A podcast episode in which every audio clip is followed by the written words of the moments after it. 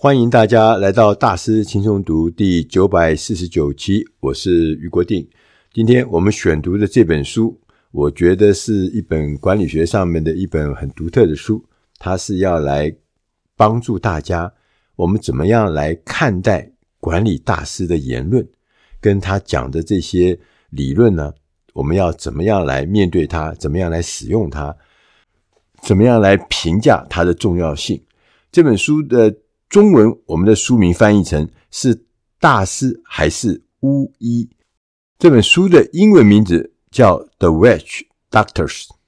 这本书的作者是两位我们呃财经管理新闻界的重量级重磅人物，一位是约翰米克斯威特。米克斯威特呢，他曾经担任《经济学人》总编辑。而且是很长期的，从二零零六年到二零一五年就担任《经济学人》的总编辑。那二零一五年呢，他转到了彭博彭博新闻社担任总编辑。我们另外一位作家叫做亚德里安·伍尔德里奇，伍尔德里奇的他曾经担任过《经济学人》的执行总编辑，他也曾经跟我们另外一位作者米米克斯威特呢合作了好几本的书，包含像。我们可能都听过的第四次国家革命、公司的历史、完美的大未来跟企业巫医等等书。今天我们介绍的这本书呢，呃，它是一本经典的好书，就是说它不是最近发行的，它发行了已经有一有一些岁月。它最早在二零零五年的时候呢，就翻译成中文。它后来呢，也曾经获得政大政治大学哈。科学管理研究所评选为百大好书，哎，特别要讲科正大科技管理研究所，因为我就是从那里毕业的。今天呢，我们特别呢把这本书收入进我们大师轻松读的这个著作里面呢，是因为除了我们想要收藏记录好书之外，有一个更重要的目的呢，是我们希望能够提醒大家。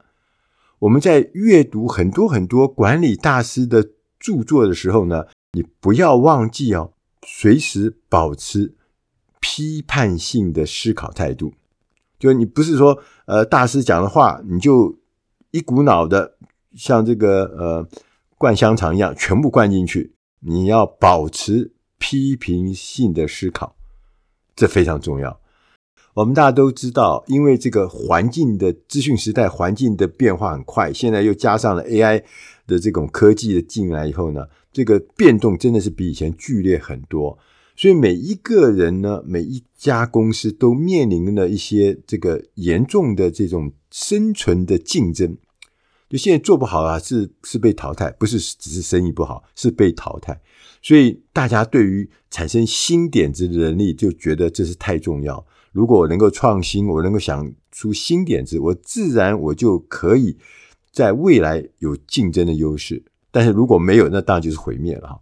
从另外一方面，你会发现很多很多经理人呢，也有很强烈的不安全的感觉。除了环境的变化以外，他管的事情大大小小，从上到下，不管是广度，不管深度，都比以前更深更多。再加上刚刚讲的，像环境的变化，再加上科技的进步，所以呢。越来越多的经理人会感到不安，而且这个不安感是越来越强烈，强烈到说他可能啊会失业。为什么会失业？因为他觉得他越来越跟不上这个时代，越来不越来不能越来越不能符合他现在的职位上所要的新的要求。所以呢，在这种不安的情况之下呢，自然就助长了管理理论的需要。为什么？因为大家会害怕，哎，有一些新的理论看起来蛮不错的，所以他就觉得，哎，这个可能也是我的解方嘛，所以他就觉得我需要这些东西。所以呢，有一件事情呢，更可怕的就是说，我们发现有些商管的书籍还会告诉你，会提醒你啊，暗示你说，你如果不买我这本书，你如果不了解我这个理论，别人会用这些资讯让你丢掉饭碗，让你呢竞争力落后。所以呢，你最好最好还是要更进一步的，除了看我的书以外，还要去找这个管理大师为你指点迷津。那当然，他所谓的管理大师就是这本书的作者了哈。所以，我们再看看说，除了这个书以外啊，在美国市场来看，它也带动了什么管理顾问产业的欣欣向荣。在美国啊，这管理顾问的产业从一九九六年啊，一九九六年，当时一年的营收是四百亿美金，现在到二零二二年了，去年已经达到了三千亿、三千亿的规格。那我们也看看台湾的管理顾问的市场，在二零二二年了，也有将近一千亿台币的产值。所以说，大家对于这个这个所谓的管理理论的需求变大。希望从管理理论得到实质的帮助的需求也变大，所以呢，不但是这个出版管理书籍这个产业很蓬勃发展，后续的一连续的服务，比如说课程的服务啦，啊，顾问的服务啦，这都越来越多。但是呢，看起来这个背后呢，事实上有一些荒谬。为什么呢？你看，连管理大师彼得·杜拉克啊，都曾经说过，人们之所以使用大师。Guru 这一个词，只是因为哈，大家不想要用骗子或是江湖术士 charlatan 这个字呢称呼自己啊？为什么呢？因为很多很多的管理理论事实上是有缺陷的，对吧他那些缺陷呢，可能经过包装你看不出来，所以呢，其实他们有些的理论看起来。就跟那个江湖术士，就像骗子一样的在糊弄那个事情，所以作者呢，在我们这本书里面呢，他把归纳，就是管理理论事实上是有缺陷的，他归纳了五大缺陷，哇，很厉害。对，我们来看看，来听听啊，这五大管理理论的缺陷是什么啊？这是常常看到，第一个，管理理论缺乏自我评判。的机制，他说，不管是我们教授，或者讲师，或者企业顾问，或者是出版商，他们从炒作管理大师呢相关活动所赚取的钱呢，是远远超过他们如果来批评这些大师所能赚到的钱。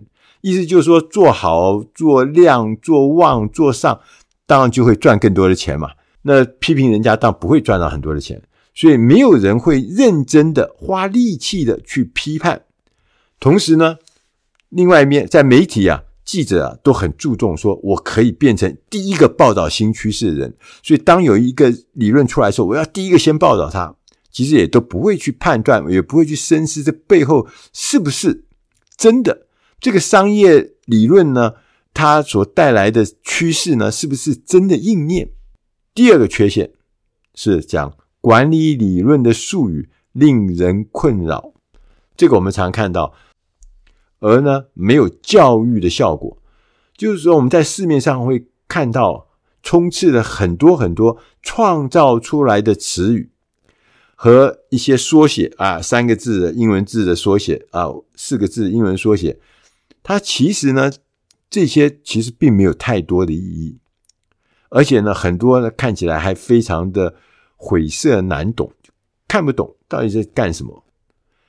第三个缺陷呢是管理理论其实很少超出基本商业常识，而且呢经常是预言哦，他的预言其实是已经发生的未来，这很好笑吧？他的预言，他说他看到未来，其实那个事情早就发生了，他只是最早提出他的观察而已，并不表示那个是还没发生的未来。第四个缺陷呢，是说管理理论呢完全是一种流行，哇，这听起来觉得很严肃啊。他说这是一种流行，而且呢，这个管理理论呢，这个流行里还容忍在其他学术领域不存在、不容许存在的矛盾，就是说每一个管理理论啊，他提出来之后，立刻就会有几个跟他的理论完全相反的行动。跟他完全相反的一些行动方针或是理念完全相反，哎，他们还可以怎么样？还可以共存呢？就是看起来两个是正反两面，但是可以共存。但是在其他科学领域里面是不行的，正就是正，反就是反，对就是对，错就是错。所以呢，这个他说这根本不是一门学术的学科，这是一个流行。哇，这严这个批评很严肃哈。第五个呢，缺陷，他说管理理论因为企业经理人的不安全感，反而可以大发利市。因为管理大师如果写的书如果很畅销，他会衍生出很多一系列的东西，譬如说研讨会啊，譬如说公开的演讲啊，譬如说日记啦，譬如说录音带啦，譬如说影音教课程啦，譬如说训练营啊，啊，很大的商机哦。在这样的情况之下，任何有一点点魅力的人都可能会影响管理理论的发展方向。大家有没有觉得好像这些事情真实的在我的记忆里面曾经看过、曾经听过、曾经遇见过？所以那个作者，因为他是《经济学人》的总编辑嘛，所以他跟普通的作者不一样，他就直接他就说：“我跟你讲一个实际的例子，而且这个例子呢是大家都知道、大家都听过。”他说有一本畅销书叫做《追求卓越》，大家记得吗？哈。这是一本老书，但是追求卓越的《In Search of Excellence》这本书一出的时候，曾经引起很大很大的轰轰动，几乎人手一本，全世界狂卖。他说，《追求卓越》的作者啊，汤姆·毕德斯，本书的作者认为啊，他不过就是一个实践管理即表演的代表人物，管理就是一种表演。哇，好凶啊！他说：“由于这个追求卓越的热销，他开办了系列的讲座，开办了咨询的服务，还有各种各家各样的这个附加商品。我们这本书的作者呢，分析追求卓越的作者啊，汤姆·毕德斯为什么他会成功，掌握了什么？他第一个，在这本书呈现了非凡的时机感，timing 抓得好，非常厉害。”第二个，抓住呢当下氛围的卓越表达能力，就他那个表达能力呢，是跟当下的氛围呢是完全完全掌握。所以你在那个氛围之下，确实大家都在追求卓越啊，大家都很害怕自己落后，所以告诉我这么多的例子，这么多的方法，这么多的理论，我们觉得哇，追求卓越真是我人生中最重要的事情。第三个成功的原因是提供实用建议的技巧。他告诉你方法，告诉你技巧，所以你就会想到这可不可以用在我的工作上面，用在我的公司上面。第四个呢，是令人惊叹的原创行销才华，就他是一个行销的很厉害的，而且原创型的，就这个行销方法是以前没见过，行销用的词、行销用的技巧都以前没看过的，所以你会惊为天人，哇，这么厉害！但是事实上，哈，汤姆·必的是就是。追求卓越的作者啊，他其实常常会自相矛盾。他说：“这跟那个政客哈不遑多让，就跟那个政客讲话不是翻来覆去吗？啊，所以他说其实是一样的。他的很多管理信条似乎呢，只是从各处收集而来的当代观念，重新的包装、重新的改造之后呢，做成的。但是呢。”我们也不可以否认哈，汤姆·毕德斯呢，至少呢，他实现了他个人的抱负，而且呢，作者形容他说是离谱到让人觉得有趣，又熟悉的，仿佛像真的一样。哇，这个境界可高了哈！啊，虽然他离谱，但是你觉得有趣啊；虽然他讲的东西是你熟悉的，可是你就觉得这是真的。经济学人。这本杂志啊，这是全世界地位最崇高的财经类杂志《经济学人》，他们称汤姆·毕德斯为超级大师。美国商业周刊说他是企业最好的朋友和最坏的梦魇。财富杂志说他是管理大师中的大师。所以呢，每一年都有数以千计的中阶主管啊，对这个追求卓越的这个作者毕德斯的演讲赞叹不已。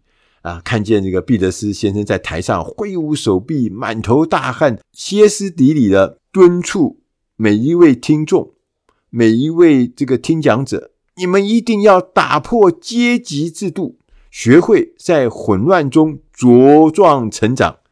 下面的人听了如痴如狂。我们这本书的作者，他很不客气的就讲，他说，即使是管理理论业界的。权威大师啊，他们的见解也常常会参差不齐。他们每提出一个真正有洞见、有 insight 的这个观点的时候，也会带来一些显而易见，甚至呢完全荒谬的看法。在一个这个同时啊，即使啊最差劲的大师，偶尔偶尔也会提出一些有价值的东西。不可能，他变成一个大师，就他从头到尾都是不对的，他一定是好坏参差在一起的。因此呢，我们要决定是不是要听从一个大师或者是一个管理大师的建议之前呢，他有作者本书的作者呢有一些建议。他说：第一个，你必须要运用你最佳的商业判断，不要被那些大师的名声呢吓到，然后去听着这名师的理论之后呢，去做一些你自己都会觉得荒谬的事情。第二个事情，你必须要注意，你要谨慎选择。世界上没有万灵丹这样东西。一个在某个领域极为成功的概念，可能完全不符合你的需要，所以你一定要谨慎行事。所以，不是每一件事情都都像特效药一样，对别人有效，对你不一定有效。你要记住这个事情。第三个呢，是必须认清管理理论业界。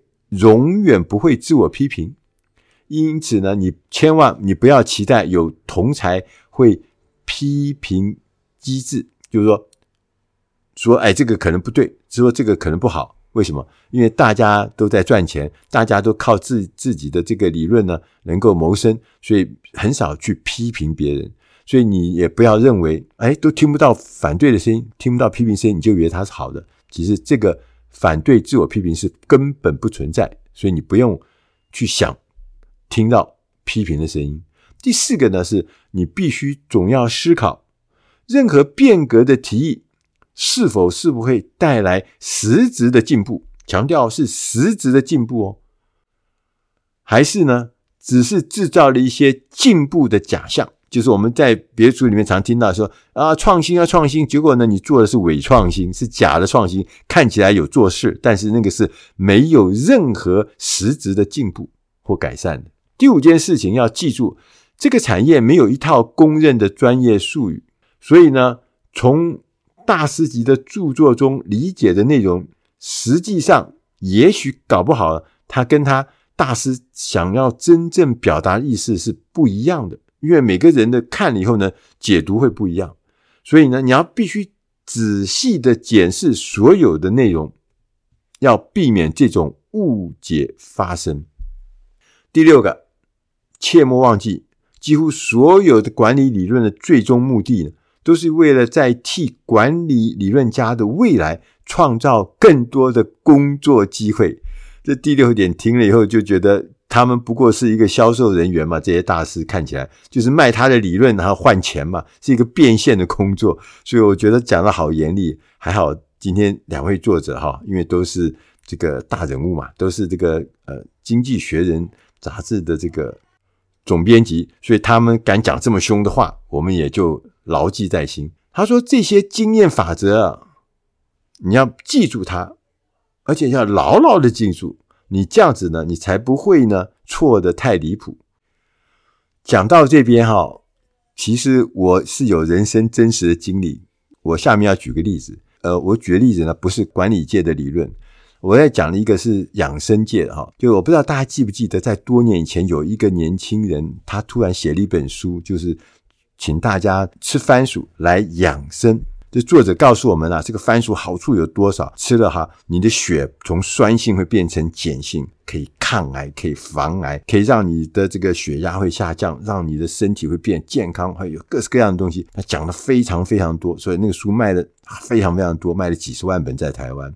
结果后来发现，很多人相信啊，很多人就开始大量吃番薯，然后以为从此以后就会健康快乐。结果后来呢，发现这是一个骗局。因为这个作者呢，当他卖了几十万本书之后呢，他变成一个呃大师，一个养生大师。他接着后面呢，就有一系列的啊演讲、研讨会、卖附属品，就他生意，因为人家后来发现那个他讲的事情根本是假的，他也没有这个所谓的呃医疗背景、营养学科的背景，他都没有，他就是普通人。他以前 sales，那他提供的东西几十万人相信，上百万人相信，就发现甘薯根本没有他想讲的那些功能，所以我就觉得说。这样的事情，其实在我们生活中是真实的会发生。我们常常看到很多书是畅销书，是信以为真。有我常看到一个理论说啊，吃了这个以后，血液会从酸性血液变成碱性血液。当你碱性血液，你不会生癌症。后来我看到一个单位就解释，他说人的血液的酸碱值是恒常不变的。如果从酸变碱或由碱变酸，那你这个人轻者昏迷。轻的是昏迷，重的话可能立刻带来致命的危险，所以千万不要乱听到一些人家讲的东西，你要经过你自己的判断，你才知道这是不是真实的。所以最后呢，作者呢，今天我们这本书的作者呢，特别告诉我们，他说千万不要轻易接受新的企业管理观念，也不要以为这些新的管理。企业管理概念一定是无懈可击的。相反的，我们应该将管理理论视为一种建议，然后根据自己现在的经验和商业判断加以调整、加以塑造。我们仍然会犯一些错误，但是至少呢，我们可以依照这些方法把风险降到最低。我们能够从中看透管理大师的言论跟它的重要性，并且呢，我们从中。取得我们需要的利益。最后呢，作者约翰·米克斯威特跟亚德里安·乌尔德里奇啊，他还提醒我们一点，他说：“我们越是深入研究管理，你就越会确信这门学问仍然是艺术，不是科学。对，因为它是跟行为有关的，跟很复杂的环境有关的，不是像科学一就是一，二就是二。”以上的内容是出自《大师轻松读》第九百四十九期，是大师还是巫医？我是余国定，希望今天的的一些呃说法、一些内容，可以帮助我们在面对管理的理论，在面对管理的大师的时候，我们可以有更独立的思维、更独立的判断，我们可以知道哪些是适合我们用的，哪些是不适合的。不要盲从，不要一股脑的接受所谓的这个大师的言论。我们是独立的，我们是有经验的，我们是有知识的。希望对你的工作、对你的企业、对你的组织、对你的甚至对你的生活，都能带来正面的帮助。谢谢大家收听，我们下集再会。